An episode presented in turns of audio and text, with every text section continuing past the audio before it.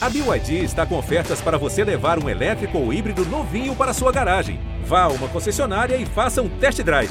BYD, construa seus sonhos. Tem o Djokovic. Vibra, Nil Sérgio.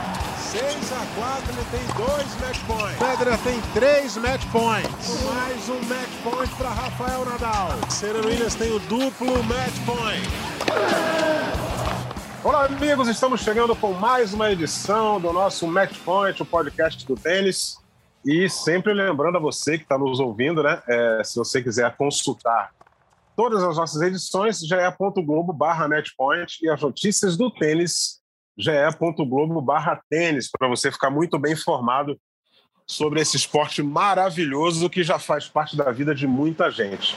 É, nas duas últimas edições, a gente está discutindo, a gente está fazendo um diagnóstico do tênis brasileiro, levantando algumas questões, é, é, o, que, o que vem atrapalhando o desenvolvimento do nosso tênis, o, o, o resultado do nosso tênis é, nível internacional.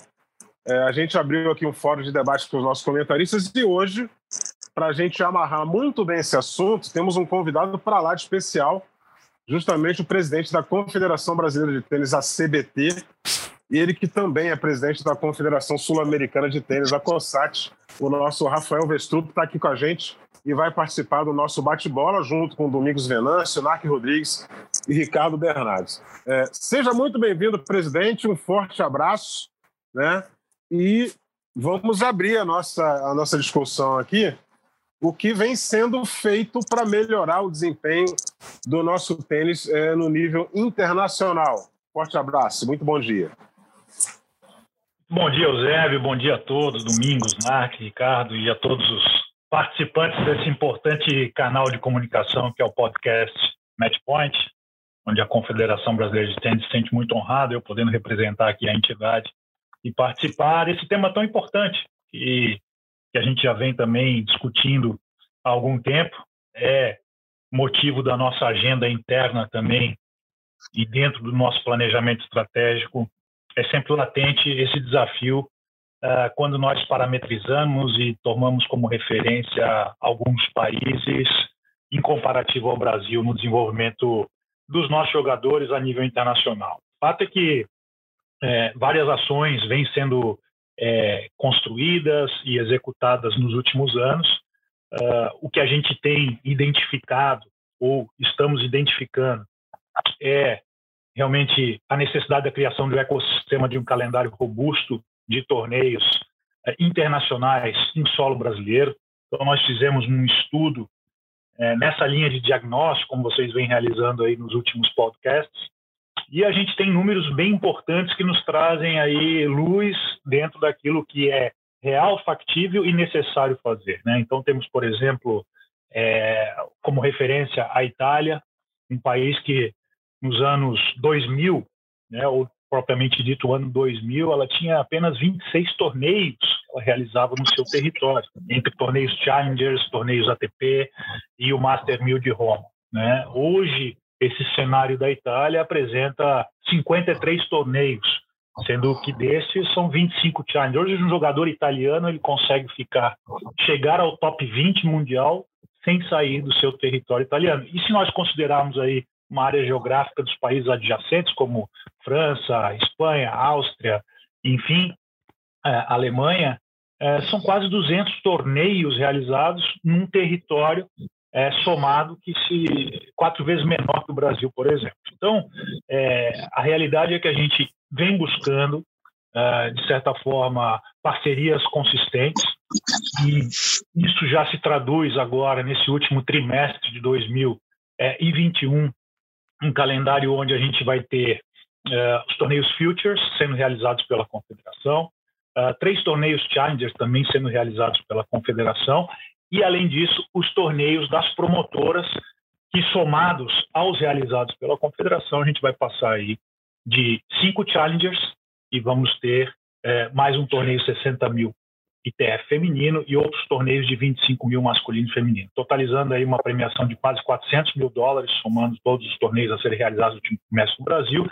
mas mais do que a premiação, a oportunidade para que os nossos jogadores possam conquistar os pontos necessários para subir no ranking mundial. E aí eu faço um adendo. Esse estudo também nos mostra que quando os nossos jogadores é, disputam torneios em território nacional, o percentual de pontos conquistados ele passa de 50%. Ou seja, Felipe Meligeni, João Menezes, Orlando Luz, enfim, entre tantos outros né, que estão aí na luta, hoje são é, é, é titulares de Copa Davis do Brasil. É, quando eles disputam um torneio Challenger no Brasil, a soma, a soma ela chega a quase 57%. Quando esses mesmos tenistas disputam Challengers fora do continente sul-americano, seja Europa, Estados Unidos, esse percentual baixa para menos de 7%. Então fica muito claro que, a gente tem que criar um ecossistema de competição que atenda às necessidades para que os nossos tenistas possam disputar os pontos internacionais em território nacional, mas também que a gente possa, então, é, ter né, a condição de que esses tenistas é, disputem aqui e se preparem depois para disputar fora do Brasil. Mas não só no masculino. Né? No feminino, a gente tem, por exemplo, hoje saiu a lista de Rio do Sul, um torneio Future de 25 mil dólares que nós vamos fazer, sempre procurando a equidade de gênero, ou seja, oferecer a mesma quantidade de torneios e a mesma premiação para todos. É, a lista do, do, do torneio feminino, por exemplo, nós não temos nenhuma brasileira hoje na chave principal. Laura Pigossi, Gabriela Sé, a Carol Meligeni, hoje estão no qualifying. Mas quando nós realizamos esses torneios no Brasil, nós damos a oportunidade, por meio do wildcard, para que as nossas tenistas, então, estejam presentes na chave. Então, das, das 32 tenistas que vão compor a chave principal, a gente já vai conseguir, por wildcard, colocar quatro na chave e ainda, por meio do qualifying, ainda elas terem a oportunidade de conquistar mais vagas. Então, o cenário é esse. A gente sabe é, do, das nossas fraturas, das nossas dores aí, enquanto promoção né, do desenvolvimento dos nossos tenistas a nível de ranking internacional, mas é fato que é, está se trabalhando fortemente para criar essas oportunidades para que os nossos tenistas possam subir no ranking mundial. Muito bem, é, a palavra inicial é do presidente da Confederação Brasileira de Tênis, o Rafael Vestrup. Eu vou passar aqui a bola para os nossos comentaristas, né, para a gente otimizar aqui o nosso tempo. É, vou começar com o Domingos Venâncio. Domingos, fique à vontade é, qualquer questão que envolva o desenvolvimento do nosso tênis para você é, debater com o presidente da, da, da CBT. José, um abraço a você. Rafael, presidente, prazer enorme tê-lo conosco. Ricardinho Narc e todos que acompanham o nosso programa, sempre ligados aqui com a gente.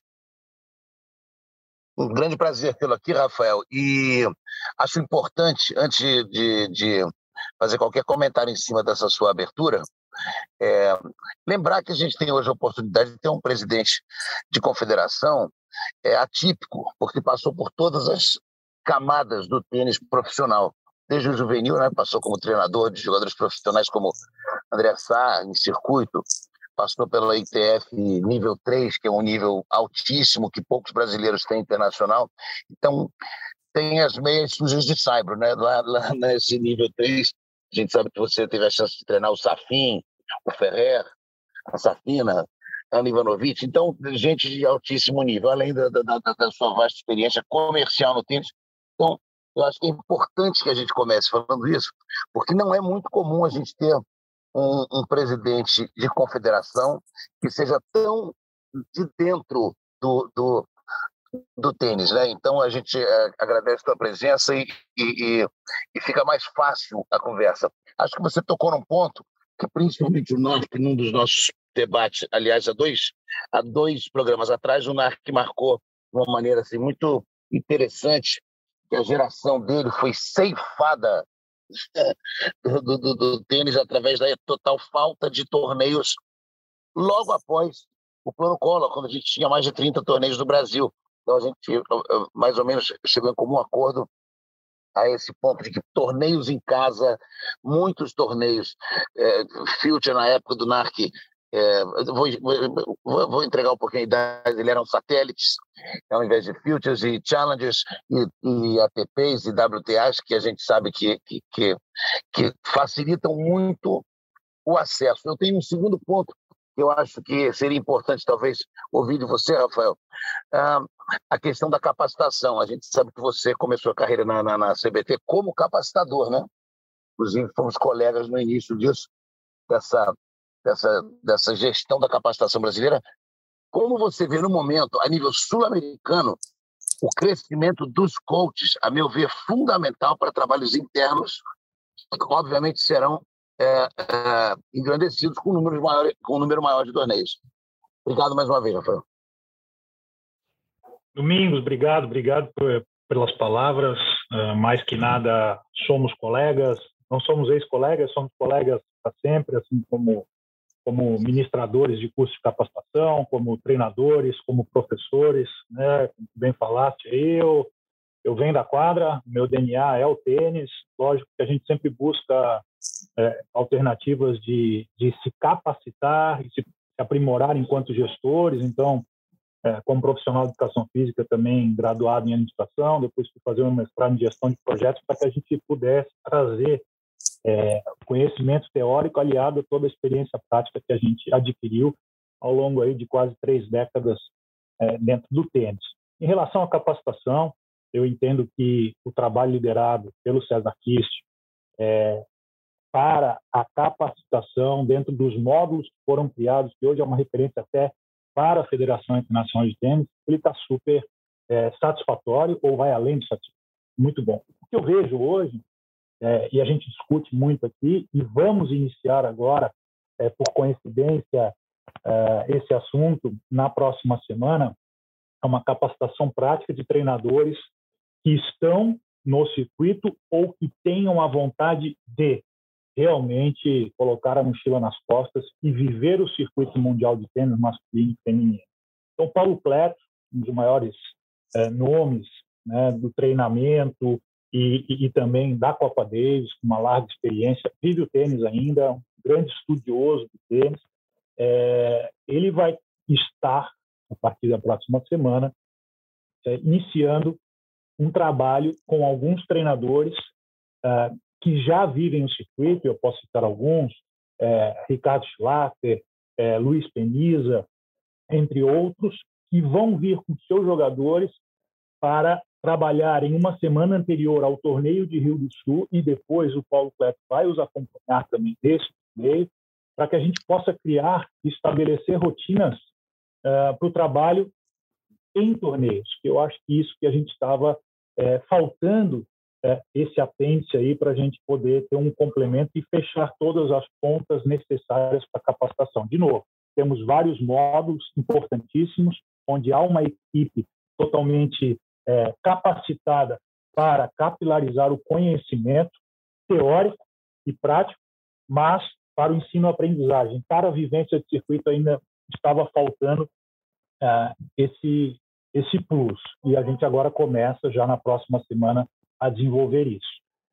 Lógico é, que é necessário, primeiro, e hoje a gente tem uma outra barreira, é, que a aula social, né, a aula para adultos, para iniciantes, para jovens, mas que não estão voltados diretamente ao alto ou altíssimo rendimento, é, essas aulas sociais acabam por atrair e reter mais os professores é, dentro dos seus clubes e suas academias. Hoje, a nível de Brasil, nós temos um desafio de encontrar né, o perfil dos treinadores que estão realmente fato dispostos a viajar o circuito os sacrifícios que o circuito demanda para que os treinadores possam motivação de abdicar de tempo de família, eh, enfim, até uma remuneração um pouco mais baixa do que os professores de tênis habituais estão acostumados, faz com que a gente tenha uma barreira a mais para encontrar então esses talentos que são os treinadores. A gente vem hoje entendendo que é, ex-jogadores são fundamentais nesse processo para que a gente possa contar com eles uh, na, na transição, ou que façam essa transição de ser ex-jogador e se tornar um grande treinador. Por isso também, volto a dizer, um dos cursos que a gente vem investindo uma vez ao ano é reunir ex-jogadores de Copa Davis, ex-jogadores de Fed Cup, é, ou que mesmo não tenham participado de um Pan-Americano ou de uma seleção, mas que tenham chegado num bom nível de tênis, é, com ranking ATP, ranking, ranking WT, a gente reúne, então, faz uma capacitação, César Christian que vem fazendo. Tivemos agora, há 60 dias atrás, aqui na sede da Confederação, a presença de Pedro Braga, Márcio Carlson, Cascata, é, Júlio Silva, uh, foram convidadas a Dada Vieira, a Vanessa Menga, a Luciana Tela, por questões do Covid não puderam comparecer, mas enfim, foram praticamente 20 treinadores, hoje treinadores e ex-jogadores de renome, de muito sucesso, para que a gente possa também é, poder oferecer o conhecimento teórico e que eles tenham esse conteúdo aliado toda a experiência de jogadores para poder disseminar o conhecimento da melhor forma. O feedback por parte desses ex-jogadores é o melhor possível. Eles saem, eles entram de uma forma na sexta-feira e após as 24, 25 horas de curso, eles saem completamente diferentes para melhor. Esse é o feedback, se sentem muito mais confortáveis com os aprendizados e a aplicação da parte de como pedagogicamente deve se conduzir uma sessão de aula, uma sessão de treino, e isso nos dá um pouco de alento e nos dá luz para que a gente tenha uma massa crítica maior de opções, de nomes, para que a gente possa, então, desenvolver ainda mais esses talentos e ter depois, dentro do circuito, disponíveis para desenvolver, então, os jogadores e as jogadoras que têm surgido. Legal, só concluindo, é, só descobri um parênteses nessa, nessa sua última resposta. O NARC, que está aqui conosco, participou de um desses cursos no ano retrasado, antes da pandemia. Essa, é, é, esse, esse curso tinha acontecido no Tijuca Tênis Clube também. É, e foi realmente uma, uma, uma experiência espetacular para jogadores e jogadores de Copa Davis, ATP. O NARC teve um desses, testemunha dessa, dessa mudança aí, de astral. O NARC, o NARC participou da primeira edição, na verdade, no Rio, é, aí tinham lá praticamente alguns nomes que já vieram também nessa última edição, já tinham participado da primeira edição, Rodrigo Ribeiro, de novo Júlio Silva, Thiago Lopes, Marques, enfim. Então, bem lembrado, Domingos, obrigado. E, e é isso, não, não necessariamente é, tem de ter participado em algum momento da Copa Davis ou da Fed Cup, mas tem de ter jogado um altíssimo nível de tênis, como foi o Narc, um excelente jogador de tênis e hoje é, não só comentarista, mas também é, um, um assíduo é, é, é, professor, um assíduo praticante do beach tênis também e sempre agregando muito o tênis brasileiro. Bom, já que o, o, o, o, nosso relator foi citado, eu vou passar a palavra para ele. Narco Rodrigues, seja bem-vindo. Forte abraço aí com mais um Match Point. Um abraço, Eusébio, presidente, sempre um prazer poder falar com você. Você realmente é é um craque. Primeiro eu vou fazer uma reclamação, o Domingos entregou minha idade aí, só porque eu joguei circuito satélite. mas tudo bem, isso acontece, fazer o quê, né? Primeiro, a mas é eu... sorte é que eu não vou falar de quem você ganhou. É, não, não fala. Pode seguir. Por favor. Mas, é, só vou dizer primeiro, eu vou, eu vou, vou, mais ou menos, eu vou resumir rapidinho o que o Domingos falou e depois vou entrar na, na minha questão, vou perguntar ao presidente. Primeiro, então, tudo, toda aquela análise do, do currículo do nosso presidente, a gente pode dizer que o presidente foi um funcionário de carreira. Funcionário de carreira e agora atinge o mais alto escalão sendo presidente. Né? Veio ali, como é meia suja de saibro, seguindo, seguindo, seguindo e chegando. Então, ninguém mais preparado do que o nosso presidente para poder estar exercendo essa função. Segundo, em relação a esse curso agora, 60 dias atrás, presidente, eu fui convidado. Agradeço muito o convite, a lembrança, mas infelizmente não pude ir por causa da Olimpíada. Eu tinha compromisso com a Olimpíada lá na transmissão de Sport TV e aí não pude comparecer, mas fui convidado sim e se for, vou fazer tudo para ir. Só se compromissos profissionais não me deixarem. Maravilha, Narc, Narc, o convite sabe que é protocolar, mas é sempre as portas abertas, uma pessoa do teu caráter, da tua índole e da tua capacidade. É sempre um privilégio para a entidade poder contar e a gente compreende. Eu lembro bem que na lista, depois que o Flick me passou aqui, ele comentou que havia uh, esse compromisso com os Jogos Olímpicos e que você estava impedido, mas na certeza de que as próximas edições uh, o convite será sempre repetido para ti. Gabaritou mas tudo, se... é covardia. O Nath gabaritou é. tudo no primeiro Pô, curso, mas também, pô, né? Mas se a gente soubesse, né, presidente, olha só, desculpa, eu vou, não vou poder ir não, porque eu vou ter que ir lá comentar a medalha de bronze do Brasil. Pô, aí ia ser demais, né? A gente não fica sabendo. A gente vai fazer o próximo curso na, na mesma época de Paris 2024. Ah, tá, tá fechado. a gente ganha mais uma medalha. É, o pessoal, o pessoal Sport TV é pé quente. Mas, presidente, boa, eu vou boa. fazer, vou andar um pouquinho mais para trás. Tá? A gente conversou isso também nos podcasts anteriores.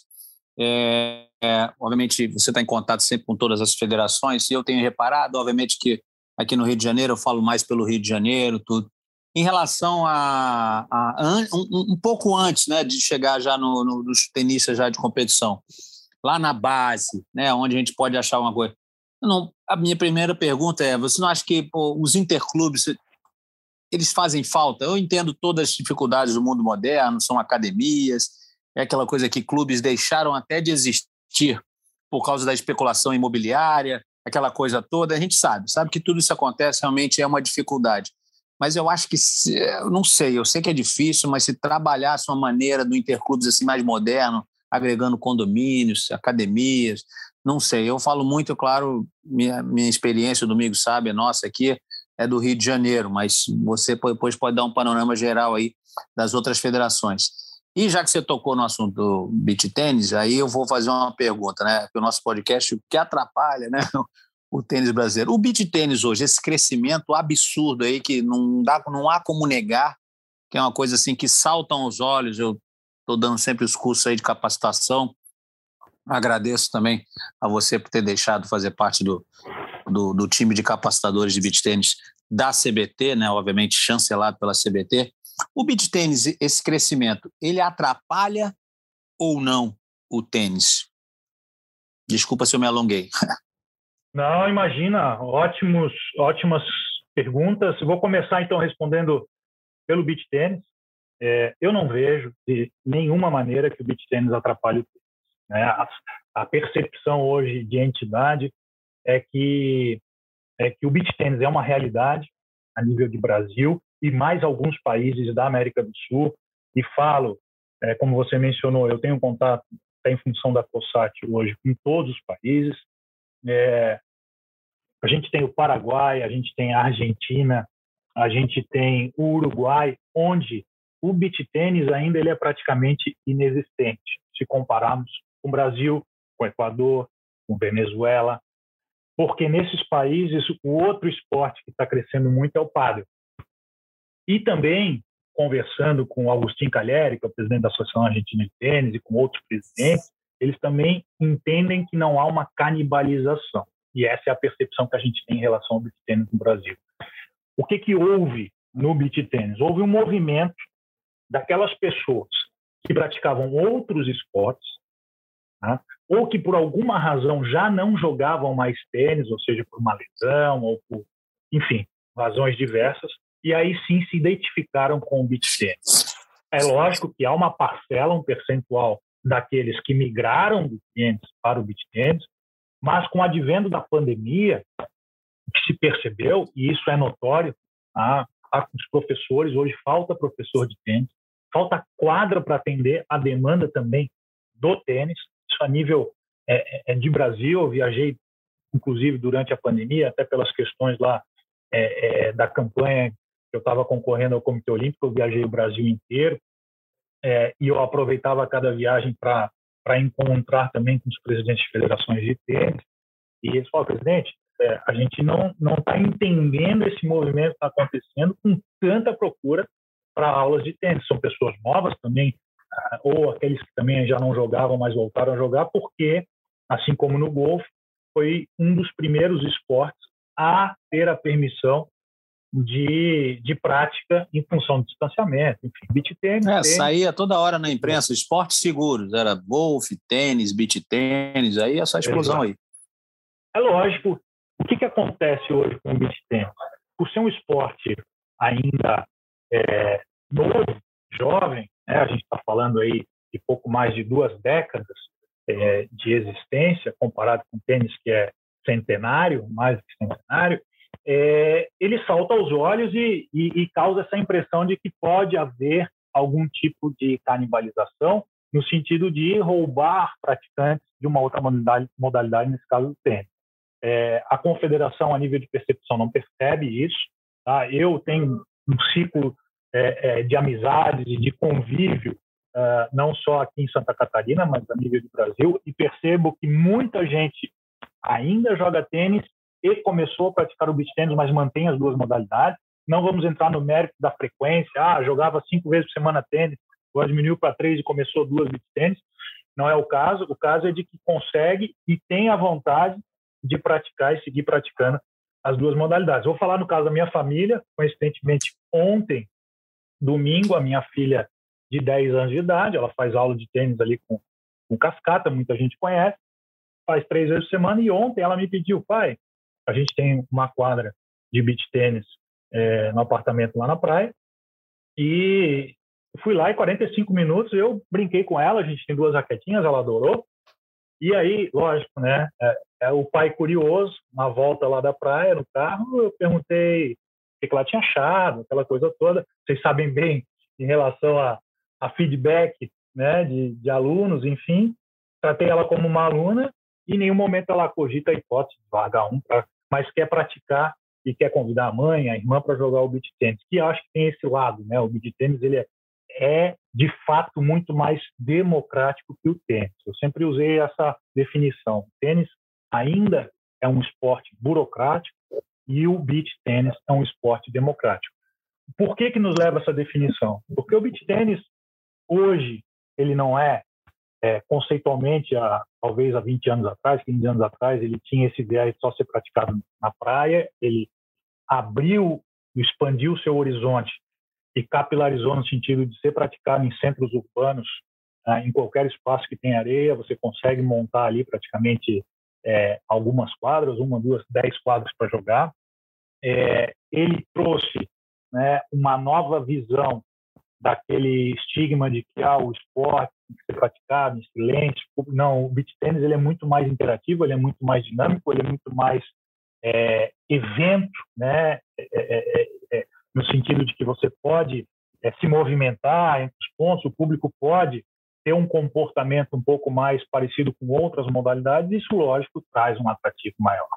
Mas, de novo, voltando ali à, à, à resposta talvez mais, mais objetiva, eu não vejo o beach tênis canibalizando o tênis e vice-versa. Eu acho que tem dois caminhos, se complementam. É, trouxe né, uma realidade muito motivadora para todos que estão envolvidos nesses esportes com raquetes, e eu acredito que, que inclusive, a gente quer trabalhar é, e vem falando com Camilo Pérez, ex-presidente da COSAT, é membro do é membro POI, a gente quer trabalhar para que o beach tênis se torne olímpico. Aí eu acho que a gente vai para outro patamar. É, eu acredito que eu já não estarei mais na confederação quando a gente puder puder estar pelo menos como uma, uma modalidade de exibição em Jogos Olímpicos, mas vou ficar muito feliz que a gente tem tudo para deixar é, esse legado, essa construção inicial para que os próximos, então, possam desenvolver já como esporte olímpico. A gente tem a Copa do Mundo agora no Rio de Janeiro, de beach tênis, começou hoje, né? Uh, vai até o próximo dia 10, o Sport TV, enfim, vai, vai transmitir. Essa adesão do Sport TV já mostra que é, o beach tênis é um esporte que veio se consolidando nos últimos anos a ponto de é, poder ter um, um, maior canal esportivo né, da TV fechada no Brasil transmitir é, essa modalidade a Copa do Mundo no Rio. Então acho que isso é todo o caminho, é toda a construção e que vai chegar talvez nesse apogeu de se tornar um esporte olímpico. Na questão da sua primeira pergunta, Nath, também sem querer me alongar muito, eu vejo é, que o tênis de base no Brasil e são os campeonatos brasileiros interclubes, por meio do convênio da Confederação com o Comitê Brasileiro de Clubes, eles expandiram, ou seja, os interclubes, até então, que eram jogados é, dentro das suas unidades federativas, dentro dos seus estados, hoje existe um campeonato brasileiro interclubes. Né? Ou seja, os clubes que hoje estão integralizados ao Comitê Brasileiro de Clubes podem participar do Campeonato Brasileiro infanto-juvenil, onde em cada etapa são atendidos ah, praticamente 350 meninos e meninas que viajam com passagens aéreas e com hospedagem totalmente pagas pelo convênio desde 2017. Uh, em cada etapa são basicamente 30 treinadores que viajam com esse mesmo benefício, onde nos deu um panorama e um aumento da massa crítica de praticantes e participantes dos torneios infantil juvenis muito grande.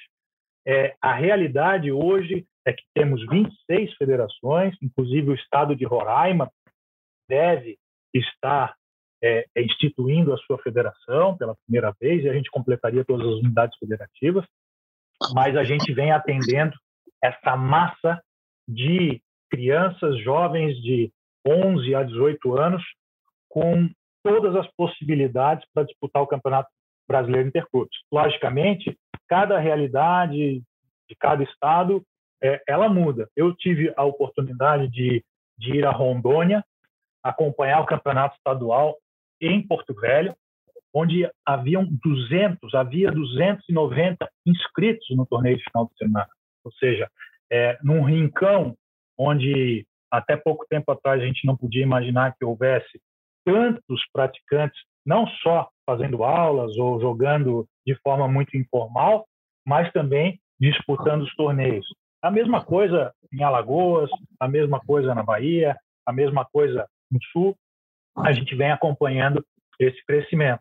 Claro que o foco do planejamento e da gestão de cada federação pode ser para o tênis por classes, para os adultos, pode ser mais para o tênis infantil juvenil, e aí a estratégia de cada federação. O fato é que a confederação vem trabalhando para oferecer os subsídios maiores para que possam se desenvolver em todos em todos os padrões e, e todas as referências. Fato esse que foi comprovado quando nós fizemos o Campeonato Brasileiro Amador, o Roland Garros Amateur Series, né, pela parceria da Confederação com a Federação Francesa. Uma das etapas foi, inclusive, no Rio de Janeiro, onde é, era um torneio de Roland Garros totalmente destinado ao público adulto. Pessoas de todo o Brasil foram lá, foram lá disputar. A estratégia de cada federação, de novo, aí é de fora o íntimo de cada instituição. Agora eu trago um comparativo muito interessante falando do tênis juvenil.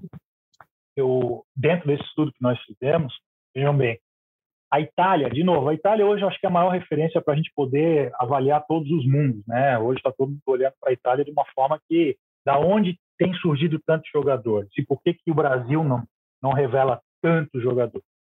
O fato é que nós somos uma fábrica de talentos. Isso aí é, é dito, é, é público e notório. Nos torneios infantis juvenis, o Brasil hoje é o, país que, se não o maior, é um dos que mais tem torneios infantis juvenis no seu cal calendário anual, seja a nível nacional, a nível internacional. Internacionais, torneios ITF internacionais, a Itália tem nove torneios ITF, do, do, do, mais alto nível, que é o JA, passando pelo J1 até o J5. Né? Para quem não sabe, JA, J1, J2, é, é a quantidade de pontos que se distribui. Um JA hoje, ele distribui quase o mesmo ponto de um slam, Roland Garros juvenil, de Wimbledon, enfim. E o Brasil tem oito torneios internacionais infantil juvenis. O Banana Bowl, que é um JA, que é quase a pontuação de um slam, o J1, que é o Brasil Juniors Cup, e outros torneios, J3, enfim. O que, que isso nos traz de fato, de números? O Brasil, em 2018, foi o segundo país no mundo com o maior número de top 100 na ITER. Então, nós tivemos oito meninos entre os 100 melhores do mundo, só ficamos atrás dos Estados Unidos ficamos à frente da própria Itália, ficamos à frente da Austrália, à frente da Inglaterra.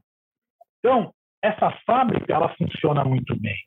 E agora o nosso foco no segundo ciclo da nossa gestão é que está se voltando para o circuito profissional. Então, ano passado nós tivemos o advento da pandemia, ainda estamos, mas é, fizemos uma bolha em Brasília e realizamos um torneio, um circuito profissional brasileiro, onde jogou a Lu Stefani, jogou a Laura Pigossi, jogou o João Menezes, jogou o Felipe Meligeni, onde a gente criou uma possibilidade que eles pudessem treinar competindo, competir treinando três semanas seguidas, ganhando dinheiro, com transmissão um canal de televisão, onde a gente dava visibilidade para eles poderem expor os seus patrocinadores dar uma contrapartida aos patrocinadores, ganharem dinheiro para poder viajar no momento que as fronteiras se abrissem. E agora a gente dá um passo a mais. A gente vem com o circuito Dormenkela Legion, a gente vem com o nosso patrocinador, o BRP, a gente tem a parceria com o Sport TV, que vai estar transmitindo é, os torneios Futures, os torneios Challengers que a gente vai promover, e a gente, então, além do recurso financeiro, da economia de poder jogar em casa, a gente oferece aí praticamente é, 15 torneios de altíssimo nível para que os jogadores possam subir no ranking. Bom, é, deixa eu colocar aqui na, na, na nossa conversa o, o, grande idealizador desse tema do nosso podcast, que é o Ricardo Bernardes. Ricardo está quietinho, só ouvindo, né, Ricardo? É, fica à vontade para conversar com o presidente da CBT. José, um abraço para você, para o NARC, para o Domingos, e um agradecimento mais uma vez especial ao Rafael Vestruc, presidente da Confederação Brasileira e Sul-Americana de Tênis. Eu ouvi bastante coisa, ele já falou bastante do que eu planejava também expor aqui.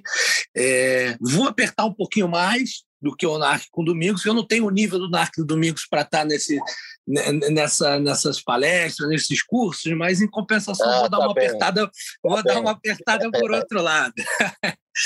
Rafael, essa, lá, muitas coisas interessantes que você falou, inclusive sobre a Itália, era uma das questões que eu ia apontar, porque quando a gente compara o Brasil, não adianta a gente comparar o Brasil com os Estados Unidos, com França, com Espanha, que são países de um outro nível né, de, de investimento, de tradição no tênis. Então, acho que os nossos olhos têm que sim serem voltados para federações que não têm tanta tradição, né, mas que estão tendo resultados interessantes. A italiana, a canadense é um, é um grande exemplo. Só que quando você. Uma coisa estava me preocupando, assim, óbvio que a ter muitos torneios no Brasil, isso ajuda demais, isso aí é inegável.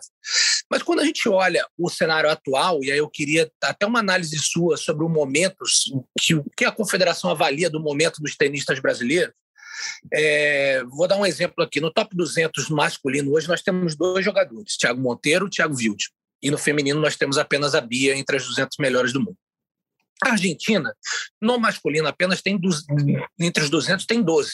É óbvio que, assim como eu falo que a gente não pode comparar é, o Brasil com Espanha, França, Estados Unidos e Austrália, por exemplo, a gente também não pode, de uma maneira simples e imediata, analisar com a Argentina, porque tem um outro é, uma outra tradição, um outro estímulo. É, o tênis tem uma visibilidade ainda bem maior lá do que aqui no Brasil.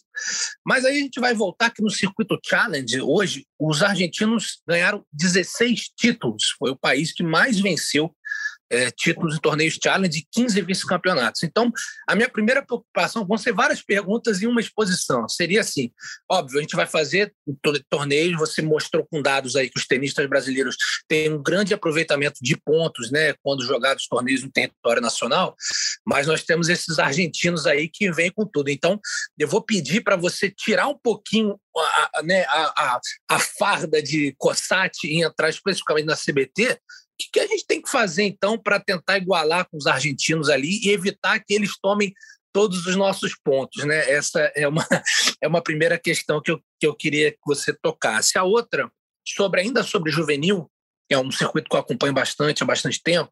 Como você falou aí, o Brasil nos últimos anos, e aí especialmente também no masculino, nós tivemos a Luísa, que foi top 10, mas nós temos também uma um, um, número inesgotável de tenistas que foram top 10. E aí, justamente também, os torneios né, de grande nível, como você citou no Brasil, ajudam bastante.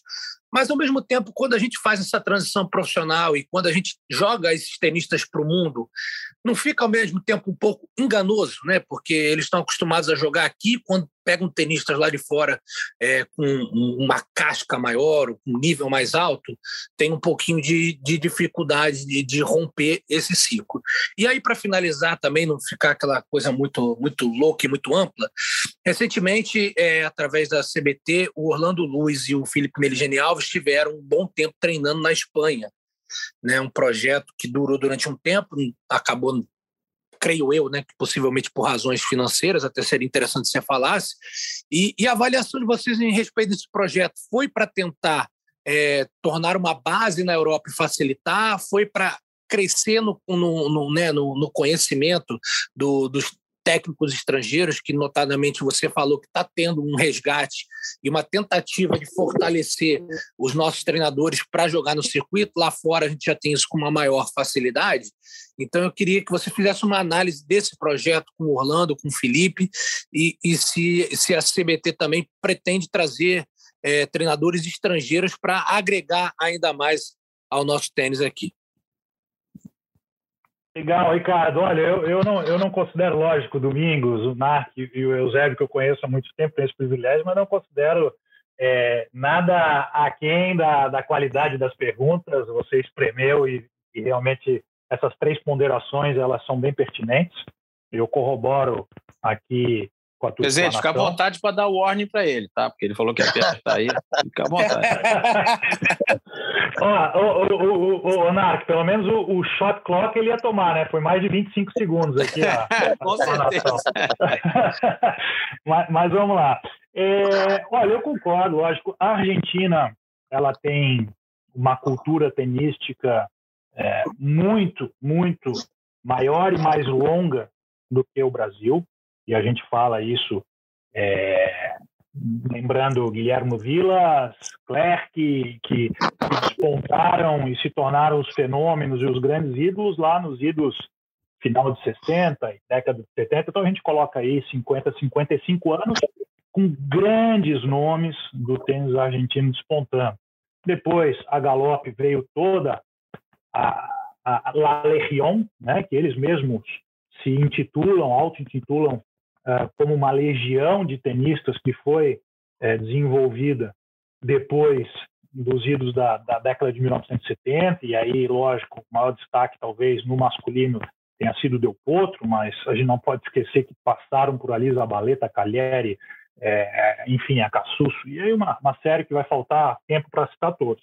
No feminino, a Sabatini, que inclusive teve um dos seus maiores resultados, treinada por um brasileiro, é importante falar, o Kiki Quimair, o Carlos Alberto Quimair, que depois de se aposentar como tenista, ele botou a mochila nas costas e foi atrás desse desenvolvimento e teve êxito incrível, não só com a, com a Sabatini, mas com a Contita Martinez também, com outras tenistas, e que eu trago, então, é, esse ponto onde essa escola argentina ela se retroalimenta, onde ex-jogadores de grandes resultados e, de renome, eles se mantêm é, no tênis de competição, eles se mantêm no circuito, seja o juvenil, seja o profissional, e isso traz um valor agregado de desenvolvimento aos jovens tenistas inestimável. Eu falo isso porque, é, por exemplo, no Sul-Americano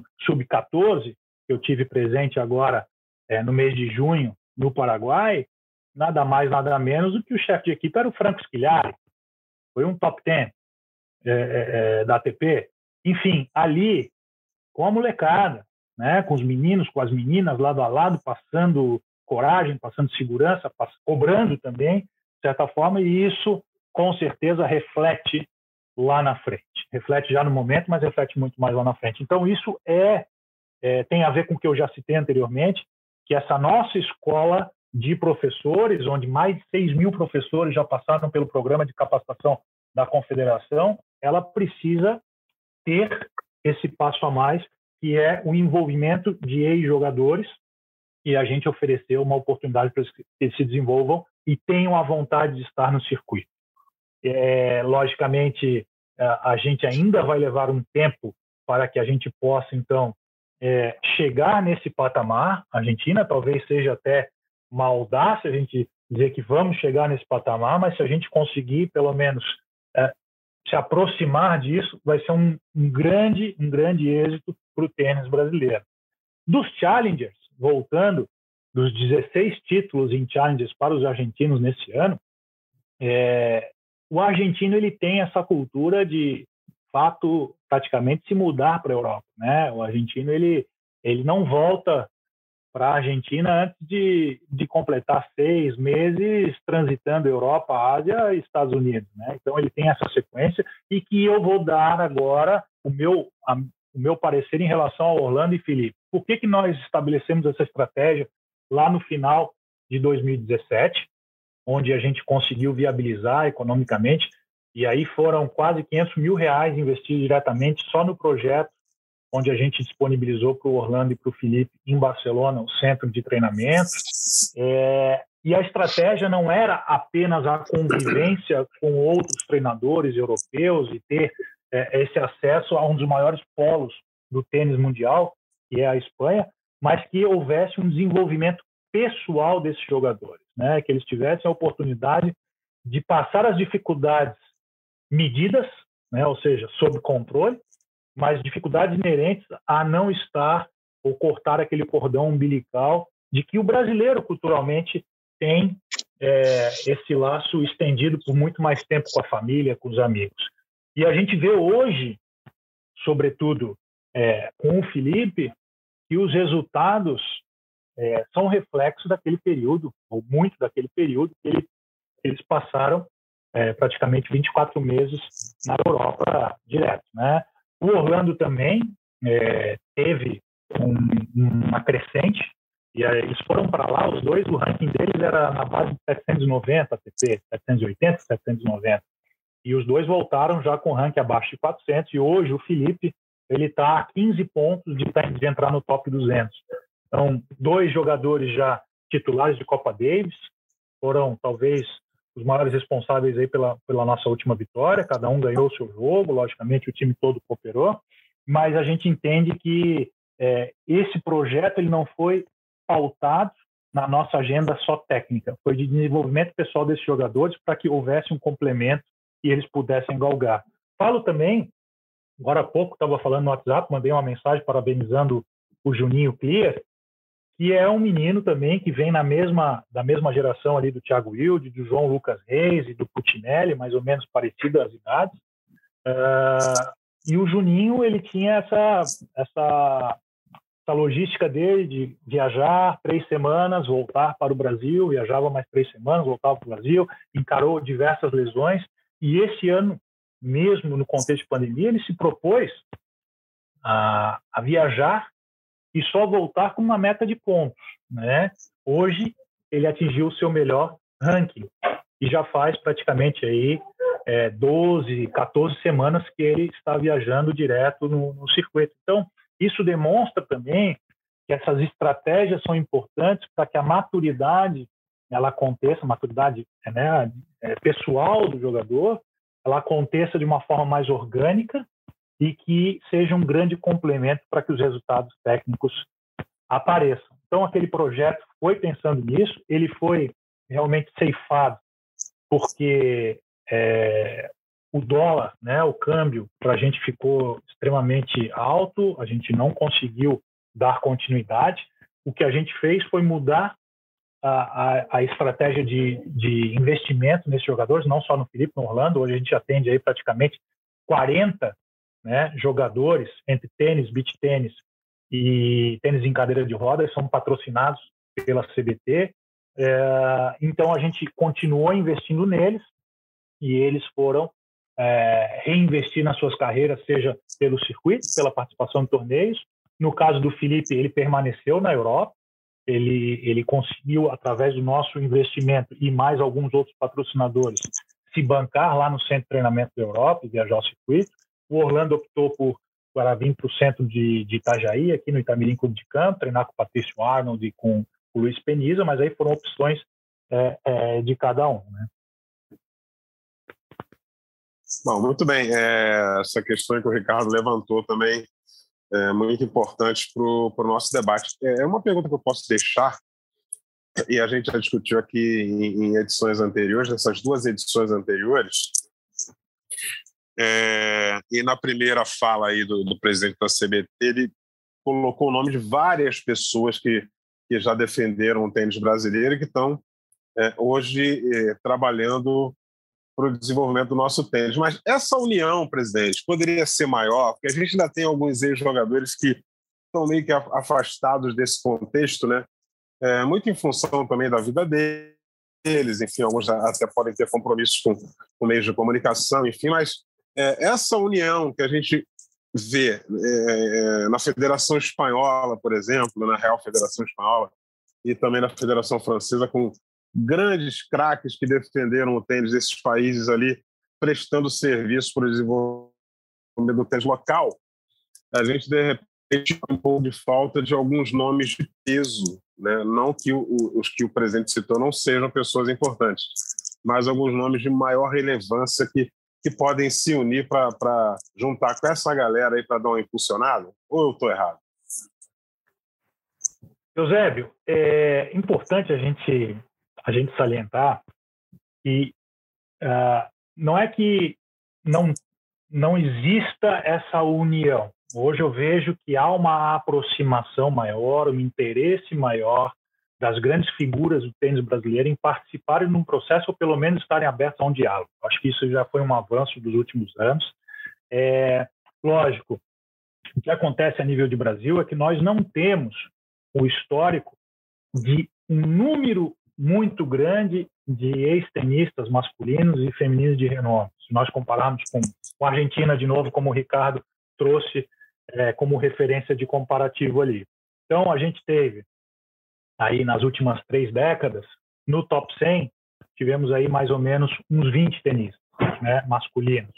No feminino, nas últimas três décadas, tivemos duas tenistas, né, ainda uma atividade que havia, a Teliana. Teliana, inclusive, quando anunciou a aposentadoria, entrei em contato com ela, coloquei à disposição a CBT, para que ela, no momento que ela se sentisse confortável para desenvolver um projeto, a gente estava aberto, e ela prontamente respondeu, disse que ia avaliar é, qual seria o seu futuro profissional, mas a CBT totalmente à disposição.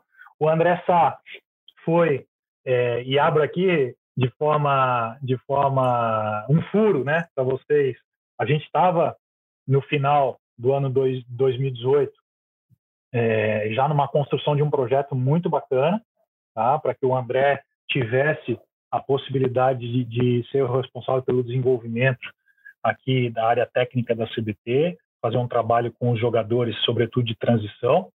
E, lógico, aí vem a, vem a proposta da, da Tênis Austrália, e a gente tem que ser realista né, em relação a, aos números. Né? São propostas que ficam muito complicadas para um, um cara como o André negar. E o fato é que é, o orçamento, o orçamento, a nossa realidade orçamentária, e eu, é importante falar alguns números, Eusébio, é que Federação Italiana de Tênis ela tem um orçamento anual de 64 milhões de euros. Né? Então a gente está falando algo em torno aí de 400 milhões de reais. O orçamento da Confederação Brasileira de Tênis é algo em torno de 12, 14 milhões de reais é, é, por ano. A gente está falando em torno de 2 milhões de euros. Então é 30 vezes, 32 vezes menor que a Itália. A Federação Australiana é 300 milhões de dólares. Então as possibilidades também de oferecer propostas atraentes para esses ex-jogadores e ex-jogadoras é, fica um pouco aquém aqui para nós, né? É, e aí eu vou dizer, a gente pode falar, poxa, por que, que a Austrália está importando o André Sá? Primeiro, porque ele tem muita qualidade. Né? Segundo, porque eles têm condição. Terceiro, também, porque eles têm um gap interno lá na Austrália de poder recrutar esses ex-fenômenos aí e participarem da, das estratégias operativas e executivas da, da Tênis Austrália. França, Espanha, a gente também tem que desmistificar um pouquinho. A França, sim, né, como um país sede de um slam, que é Roland Garros, a Federação Francesa, a detentora de Roland Garros, tem um orçamento anual em torno de 400 milhões de euros. A gente estava calculando outro dia aqui, reunião de conselho consultivo, onde o Rafael Kitten é membro, o Marcelo Mello é membro, o, Burgos e o Melzi são membros aqui. O orçamento da, da Confederação Brasileira de Tênis é um dia e meio do orçamento da Federação Francesa de Tênis. Né? Então, a gente é muito, é muito complicado é, a gente conseguir competir e ser atrativo para os ex-jogadores. Eu vou fazer, eu vou, eu vou fazer aqui o advogado desses ex-tenistas, porque quando você tem um grande ídolo que tem uma proposta para trabalhar, por exemplo, num canal de televisão, sabendo toda a parte financeira estruturada como vai ser, sabendo que ele vai ter tantas semanas em casa, sabendo quais são as semanas que ele vai ter que trabalhar de madrugada para fazer uma transmissão, enfim, é, é uma tentação ir para esse caminho do que e andar nesse caminho aqui do tênis profissional, do circuito, é que ele é muito não pode não posso dizer volátil, mas ele é, ele é muito inseguro, porque os, os resultados dos jogadores ele está muito linkado à continuidade ou não do trabalho de um, de um treinador. Então, é, as tentações para que não que o, esses ex-jogadores não é, é, é, sigam o caminho do circuito é, são muito grandes a nível de Brasil. A gente tem ex-jogador top 50 que hoje é um, tem muito sucesso no ramo imobiliário. Tem outro que é comentarista de TV, o próprio Jaime, eu lembro em 2015, quando eu era superintendente ainda da Confederação, é, eu fui ter uma conversa com ele em São Paulo, que a nossa ideia era trazer o Jaime para trabalhar, antes de ser mesmo capitão da Copa 3. É, e o Jaime falou, pô, Rafa, adoraria, mas eu estou acabando de fechar um, um, projeto com os Estados Unidos, estou indo morar nos Estados Unidos. Ou seja, é, é o parâmetro de referência para é, receber em dólar, né, ou ter uma segurança trabalhando numa academia, trabalhando numa escola, trabalhando numa universidade, faz com que a gente também tenha dificuldade. E, de novo, o nosso número de ex, né, grandes ídolos, ele é mais reduzido em relação à França, em relação à Itália, em relação à própria Argentina. Então, é uma dificuldade, mas, de novo, eu não vejo que falte é, ou que há ou que exista uma desunião. Hoje eu vejo que existe uma conversa. Meligene agora há um mês, um mês, um mês e meio atrás, inclusive me ligou. Ele está com um projeto bacana. Eu já vinha fazendo aquele bate-bola com tênis infantil juvenil. Agora ele está com um projeto de mentoria para tenistas, para pais, enfim. Me convidou de forma voluntária. Eu vou participar. Eu acho que isso é um, eu penso que isso é um compromisso enquanto presidente da confederação, mas mostra que existe um movimento, um gesto de que o Meligene está aberto para contribuir de alguma forma no tênis brasileiro. O Jaime, quando aceitou o convite para ser o capitão de Copa Davis, é, ele fez também um gesto de que ele está contribuindo com o tênis brasileiro, porque financeiramente falando, eu posso falar com muita propriedade que não é interessante para o Jaime. Né? A responsabilidade de ser um capitão de Copa Davis, a responsabilidade de fazer um trabalho de transição da equipe de Copa Davis, como já foi iniciado lá em 2019, em setembro de 19 e depois agora praticamente toda a equipe renovada, exceto o Marcelo Demoliner, que já era mais experiente, todos marinheiros de primeira viagem, o Felipe Medellín tinha tido a experiência de jogar na Austrália, então eu vejo que é uma, é uma resposta de compromisso e de busca de contribuição para o tênis brasileiro. Né? O Guga é, é, é difícil conseguir pensar que ele, que ele se comprometa no dia a dia né, aqui da, da, da, da, confederação ou de algum projeto específico, mas ele desenvolve as escolinhas dele, ele tem um trabalho onde hoje, se não me engano, mais de 3 mil crianças fazem parte é, do, das escolinhas, ou seja, da, como alunos das escolinhas, isso é enormemente gratificante, é uma participação muito importante que o Guga faz, o próprio irmão dele, a família envolvida aqui no Conselho da Confederação, então, são movimentos que a gente vê. A Roberta Buzagli, hoje, como capitã da Fed Cup, uma ex-jogadora, foi uma das melhores do mundo infantil juvenis, foi campeã do Banana Ball, enfim. Mas, mas a gente sempre pode buscar, lógico, é, uma maior participação. É, o diálogo existe, a vontade existe. A gente tem alguns limitadores, mas não é por falta de vontade de nenhuma das partes, nem enquanto entidade e nem enquanto ex-jogadores é, mas sim algumas dificuldades, como principalmente possibilidades financeiras para que a gente possa atrair e reter esses ex-jogadores dentro do circuito. É, é, presidente, infelizmente aqui o nosso tempo já está estourando, né? Deixa eu chamar aqui o Ricardo Bernardi para uma consideração final aqui e já aproveito para agradecer a participação do Domingos e, e do Narco Rodrigues. Ricardo, a, a sua consideração final. É, não, na verdade, eu tô, vou até fazer um meia-culpa, assim, é, que de, eu devia ter feito com o presidente a mesma coisa que nós fizemos quando falamos o que atrapalha o tênis brasileiro, tínhamos que ter dividido em mais partes, porque, primeiro, agradecer novamente a presença, foi uma enorme contribuição, é, muito bacana ver a transparência com que você fala dos projetos da CBT, dos caminhos que são pretendidos, é claro, a gente sempre faz um planejamento, faz um projeto, acreditando que aquele é o caminho certo. As coisas, às vezes, podem não sair da forma como, como planejada, mas muito bom ver que existe uma linha de pensamento é, que to estamos torcendo muito para que dê certo. Agradecer mais uma vez a presença. É, acho que foi uma contribuição enorme para gente que né, vive falando sobre tênis, que gosta do tênis e que quer ver esse desenvolvimento do tênis nacional. Desejar sorte e ficar, claro, aquele convite para voltar outras vezes, porque assunto aqui passamos uma hora falando, parecia que eram dez minutos porque tinha tanta coisa ainda para ser falada, é sinal que o papo é bom, que o papo é transparente. Muito obrigado mais uma vez, Rafael, pelo convite aceito e esperamos que outras oportunidades a gente consiga falar mais com você sobre tênis, que é sempre bom. Ah, Ricardo, eu que agradeço de verdade a gente ter a oportunidade de falar daquilo que a gente ama, né? No caso, tênis, eu sou um amante do tênis, é, eu amo, e meu pai sempre fala, o pessoa feliz é aquela que faz o que gosta e gosta do que faz. Então, eu me sinto muito feliz e principalmente muito honrado em hoje estar presidente. Falo muito isso, eu estou. Daqui a pouco eu não estou mais. É, mas buscar ah, o meu máximo desempenho para que eu possa trazer de volta para o tênis tudo aquilo que ele me deu. E realmente, eu acho que é, o tempo passa muito rápido, o papo é tão bom, falta, faltaria falar de diversas outras atividades, beat tênis, a gente tem tanta coisa para explorar, tanto assunto para falar. Só um exemplo, ano que vem a gente deve ter um calendário com mais de 300 mil dólares em prêmios distribuídos aqui a nível de Brasil. Se não for o maior, talvez o maior país em termos de calendário a nível do mundo. Tênis em cadeira de rodas ontem, uma notícia muito feliz esse final de semana. Toda a equipe do quad, do masculino em cadeira de rodas e do feminino em cadeira de rodas, é, viajaram, sempre viajando com todas as despesas pagas pela confederação e classificaram inclusive no juvenil, diretamente para o Mundial do próximo ano, ou seja, sem, sem ter de passar pelo qualifying.